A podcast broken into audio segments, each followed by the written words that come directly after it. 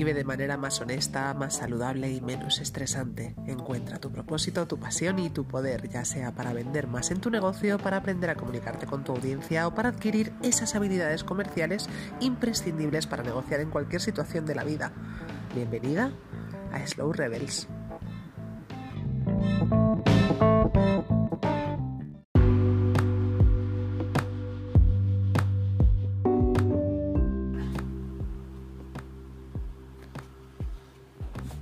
Hola, ¿qué tal? Buenos días. Hoy vengo por aquí para contarte por qué tú eres el principal y mejor activo de tu empresa. Yo te debo confesar que durante mis primeros años como emprendedora me, descuidé mucho mi, salud. No comía bien, no hacía ningún tipo de ejercicio y estaba mi nivel de estrés aproximadamente al, al mil por cien y no tenía ni idea de, cómo reducirlo. Y por mucho que pasaba tiempo en el negocio, parecía como que nunca era suficiente. Y acabé dejando de lado actividades que, que me servían para cultivar mi mente, para aprender cosas, para enriquecerme como persona. Y esto, al final, no solamente dañó la manera en la que yo guiaba mi negocio, sino que también afectó a mis relaciones y a mi felicidad en general. Y si tú estás pasando por algo parecido, quiero decirte que, no es culpa de tu negocio, que es culpa de, de un problema de prioridades. Es muy importante que si tienes un negocio, entiendas que si dejas de ponerte a ti y a tu bienestar en último lugar, podrás tener más energía para poder servir a tu negocio y a los tuyos de la manera en la que realmente quieres hacerlo. Así que voy a contarte primero algunos de mis malos hábitos para trabajar y aunque evitarlos es un compromiso diario que me he hecho, ser consciente de ellos para mí fue vital a la hora de mejorar mi vida y mi salud para tener un negocio. Durante dos años tuve, tuve un negocio, tuve una tienda abierta al público y la verdad es que dada mi falta de conocimiento y, y de experiencia pues no, no implementé los procesos y las estrategias que, me permitieran estar menos involucrada en los aspectos operativos del negocio y que me permitieran un poco de tiempo libre de calidad. Esto sumado a mi tóxica creencia de que nadie iba a hacer las cosas en mi negocio tan bien como las hacía yo, porque a nadie le importaba mi negocio tanto como a mí, me llegó a trabajar pues aproximadamente unas 12 horas diarias de de lunes a domingo porque era una tienda ubicada dentro de un centro comercial y me pasaba todo ese tiempo o bien delante del ordenador esperando a que llegara algún cliente, eh, inventando algún tipo de nueva campaña publicitaria, eh, actualizando la página web, haciendo llamadas a los proveedores, organizando la tienda, limpiando, recolocando los productos, pensando nuevas estrategias, colocando carteles, eh, levantándome para atender a clientes, haciendo la venta, haciendo las facturas. Es decir, no paraba para nada, prácticamente no paraba ni para ir al baño. Y cuando tenía la oportunidad, pues, de comer, comía cualquier cosa y enseguida continuaba. En fin, te puedes imaginar el, nivel de, de estrés que yo sufrí. Y al final de cada jornada de trabajo, acababa con un dolor de cuello terrible. De hecho, se me terminó haciendo una rectificación cervical por pasar tantas horas delante del ordenador y encima pasarlas tensa. Nudos eh, musculares a la altura del homóplato. Estaba hinchada todo el día. Tenía problemas estomacales. Al final me di cuenta de que si no tienes una buena estrategia de negocios, lo que obtienes no es nada. no puedes ganar dinero si no tienes una estrategia previa y si no has diseñado lo que vas a hacer contigo y con tu negocio. Y al final todo se ve afectado por eso, no es una cosa aislada, siempre se afecta a todo. La salud, eh, las relaciones, la paz, el nivel de estrés. Al final acabas descuidando a tu pareja, a tu familia y a tus amigos porque estás totalmente deshecha y falta de ánimos. Y de pronto me di cuenta que levantarme por las mañanas se había vuelto igual de difícil o incluso más que cuando tenía que ir al trabajo. Para trabajar para otra persona, me refiero, antes de emprender. Y esto me, hizo saltar la, alerta y la llamada de atención porque precisamente en ese primer emprendimiento que yo tuve había abandonado mi puesto de trabajo porque no me sentía realizada, porque no me levantaba con ganas a la hora de ir a trabajar, porque acababa llegando tarde, y soy una persona muy puntual, acababa llegando tarde siempre a trabajar porque no había nada que me motivara. Y al final, cuando emprendí, llevaba un ritmo tan insostenible que daba igual donde estuviera. Al final, acababa por caer en hábitos dañinos para mi salud. Y lo más irónico es que si te encuentras haciendo tanto, tanto, tanto para un negocio, significa que no hay ningún sistema o colaborador capaz de sacar el trabajo si de pronto te pones enferma. Significa que si tú faltas, el negocio se paraliza.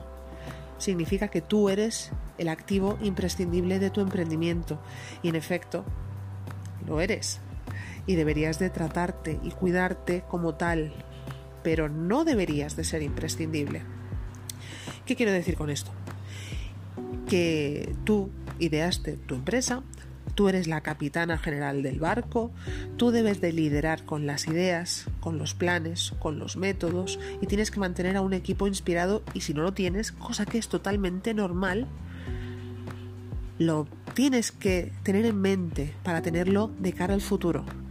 Porque tienes que tener un plan para poder liberarte de tu negocio. No quiere decir abandonar tu negocio, quiere decir que tienes que tener un plan para liberarte del, del negocio en sí es necesario que establezcas procedimientos que te permitan darte tiempo necesario para cuidar de ti misma y de quienes más te importan.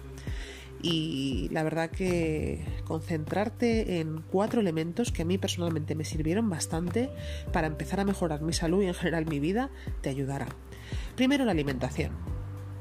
Tienes que hacer un esfuerzo por comer de manera más saludable y a las horas correctas.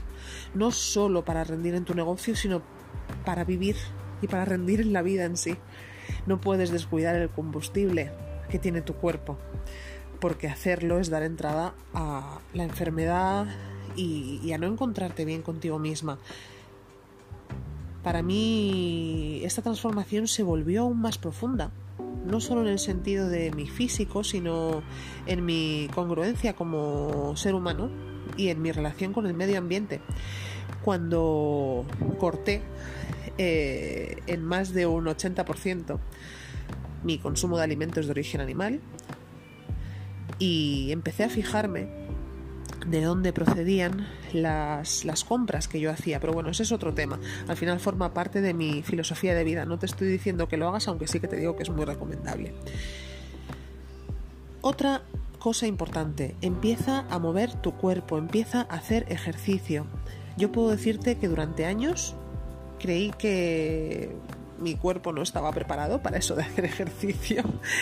Eh, empecé a apuntarme a un gimnasio siendo muy joven, la verdad que un poco por obligación, porque nunca me había gustado, y descubrí que efectivamente sí que le encontraba placer a hacer ejercicio que se liberaban endorfinas en mi cuerpo, incluso llegué a ser adicta al ejercicio físico. Cuando empecé el negocio, no hacía nada estaba 12 horas diarias de lunes a domingo sentada en una silla, mal sentada, para ser exactos. Y no hacía absolutamente ningún tipo de movimiento, no, nada, nada. Sencillamente eh, hacía el ejercicio de bajar las escaleras, subirme al coche, ir a trabajar, volver a subir las escaleras y, y volver a mi casa. no hacía nada más. Y al final, gracias a, a un buen amigo, comencé a intentarlo después de bastante tiempo. Y no solo vencí un bloqueo absurdo que había en mi mente, sino que me sentí con mucha más energía para trabajar y mucha más alegría todos los días. No te digo que te pongas a correr o algo que no te guste. Haz algo que para ti sea de primeras fácil, póntelo fácil. Yo empecé con el yoga y a día de hoy la verdad es que no, no podría estar sin hacerlo. Y la tercera parte imprescindible es la relajación. Porque puedes creer que con el hecho de llegar a casa, quitarte los zapatos y tirarte en el sofá delante de la televisión, eso es que ya estás relajada, pero no. ¿Cuántas veces estás viendo una serie y estás al mismo tiempo pendiente del correo electrónico porque estás esperando a que te llegue una respuesta de un cliente o estás mirando a ver cuántos likes tiene esta publicación en Instagram o cuánta gente te está interactuando contigo, aunque sea de manera inconsciente, vas constantemente mirando el móvil, mirando el correo, terminando alguna cosita que te quedó pendiente. ¿O nunca te ha pasado que te despiertas a medianoche porque de repente te has acordado que tenías que hacer algo súper urgente para mañana? La verdad es que emprendedoras o no, los tiempos modernos nos cargan con una cantidad de información y de presión desorbitantes. Y esto no solamente se aplica al hecho de tener un negocio. Es sumamente importante que le des a la mente un momento de calma, una pausa de ese trajín al que lo sometes todo el día. Tómate unos cuantos minutos, tómate unos días para relajarte incluso si lo necesitas y darle un descanso a tu cabecita porque es necesario. Si no puedes permitirte parar unos días, al menos dedícate unas horas o una hora al día para ti, para descansar, para meditar. Tienes muchísimas meditaciones guiadas en, en YouTube y puedes sencillamente ponerte si quieres algo de música relajante e intentar dejar la mente en blanco, lo que mejor te funcione. Suena fácil, pero no, no lo es tanto. A mí personalmente me, me ha costado muchos años de intentos poder llegar a hacer una meditación más o menos aceptable. Sigo todavía trabajando por mejorar, pero es importante que por lo menos lo intentes y que integres esta práctica en tu rutina diaria. Y por último, la formación. Como emprendedora, la formación es fundamental en muchos aspectos, pero para el propósito de llevar un negocio a término, me parece que es muy, muy, muy importante que aprendas constantemente para que puedas implementar estrategias y procesos que, como te decía, son necesarios para que puedas crear eh, tiempo de calidad para ti misma, liberarte de cargas de tu negocio y empezar a liberarte en sí del negocio y delegar. Por otro lado, el hecho de formarte te va a dar confianza en ti misma, la confianza necesaria para sentirte más tranquila y en paz con tus decisiones, para sentirte más confiada del equipo de persona que elijas, para trabajar contigo en el futuro cuando tengas un equipo contigo. Es muy difícil implementar y mantener buenos hábitos si no tienes esa confianza en ti misma y amor propio. Mi energía para trabajar aumentó y todo eso se ve reflejado en lo que hago, y yo personalmente quiero invitarte a que lo compruebes por ti misma.